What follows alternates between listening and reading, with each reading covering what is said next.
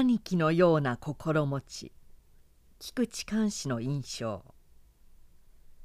自分は菊池寛と一緒にいて気詰まりを感じたことは一度もない。と同時に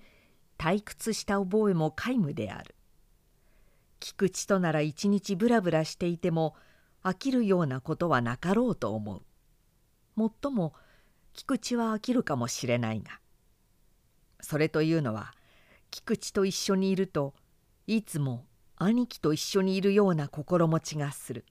こっちの良いところはもちろん了解してくれるしよしんば悪いところを出しても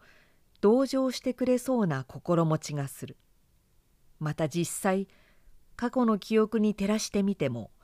そうでなかったことは一度もない。ただこの弟たるべき自分が時々向こうの行為にもたれかかってあるまじき勝手な熱を吹くこともあるがそれさえ自分に言わせると兄貴らしい気がすればこそである。この兄貴らしい心持ちはもちろん一部は菊池の学食が叱らしめるところにも相違ない。彼のカルチャーは多方面でしかもそれぞれに理解が行き届いているが菊池が兄貴らしい心持ちを起こさせるのは主として彼の人間の出来上がっている結果だろうと思う。ではその人間とはどんなものだというと一口に説明することは困難だが苦労人という語の持っている一切の俗形を洗ってしまえばまさに菊池は立派な苦労人であるその証拠には自分のごく平勢好んで悪辣な弁舌を浪する人間でも菊池とある問題を論じ合うとその議論に勝った時でさえどうもこっちの言い分に空疎なところがあるような気がして一向勝ち映えのある心持ちになれない。ましてこっちが負けた時はものの分かったおじさんに重々ごもっともな意見をされたような甚だ民然な心持ちになる。いずれにしてもその原因は思想なり感情なりの上で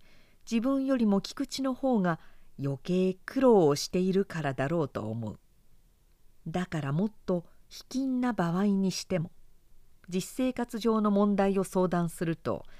誰よりも菊池がこっちの身になっていろいろ考えをまとめてくれる。このこっちの身になるということが我々ことに自分には真似ができないいや実を言うと自分の問題でもこっちの身になって考えないということを内々自慢にしているような時さえある。現に今日までたびたび自分は自分よりも自分の身になって菊池に自分の問題を考えてもらったそれほど自分に兄貴らしい心持ちを起こさせる人間は今のところ天下に菊池寛のほかは一人もいない。まだ他に書きたい問題もあるが